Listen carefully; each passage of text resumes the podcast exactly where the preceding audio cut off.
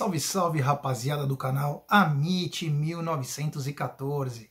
Eu sou o Jaguarino e essas são as notícias do Palmeiras. Mas antes, se inscreva no canal, ative o sininho das notificações, curta, compartilhe e o mais importante, deixe seus comentários em todos os nossos vídeos. É, saiu a escala da arbitragem para o primeiro jogo entre River Plate e Palmeiras. É, o árbitro é o uruguaio Leodan Gonzalez.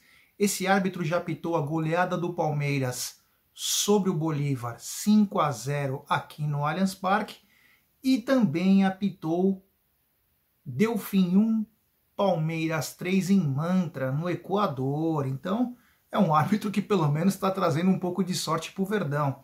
Ele é um cara que não aparece muito, mas ele foi muito bem nas duas vezes que atuou nos jogos do Palmeiras. É. Vamos ver como vai ser essa arbitragem. É, a gente se preocupa muito com isso porque Libertadores se ganha muito fora de campo. E vocês, comentem aí. Gostaram dessa escala do Leudan? Vamos ver. Voltando para o jogo de quarta-feira, se perdemos Veron, teremos de volta Mike e também Rony. É. Ambos jogadores voltaram a treinar normalmente e devem estar no grupo que viaja para Minas Gerais. Outro que foi surpresa no treino de hoje treinando com bola foi Felipe Melo, mas esse ainda vai demorar um pouco mais para voltar. Outra notícia que mexeu com o, o cotidiano alviverde foi a negociação do Borja. Parece que deu uma esfriada, é.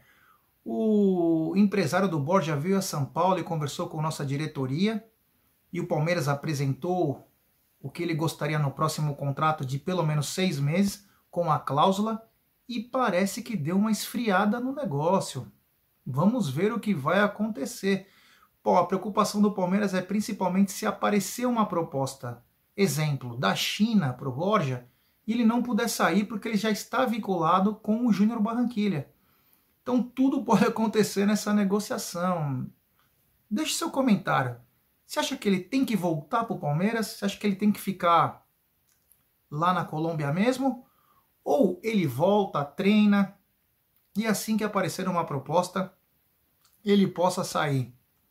Na minha opinião, se os colombianos não aceitarem o que o Palmeiras está pedindo, ele volta e se puder ser inscrito também na Libertadores, que seja, precisamos de um cara no banco também. Cara, falta pouco e temos que estar tá com o negócio, o plantel bem cheio para poder aguentar esses momentos finais de Libertadores, já que ele não pode jogar nem o Brasileiro e também a Copa do Brasil. Então só teria chance e bem pequena na Libertadores. Porém, o Boca abriu o precedente, porque o Pavon está voltando de empréstimo e vai ser inscrito. Essas inscrições que seriam no dia 1, a Comembol, para ajudar time argentino, estendeu até o dia 3.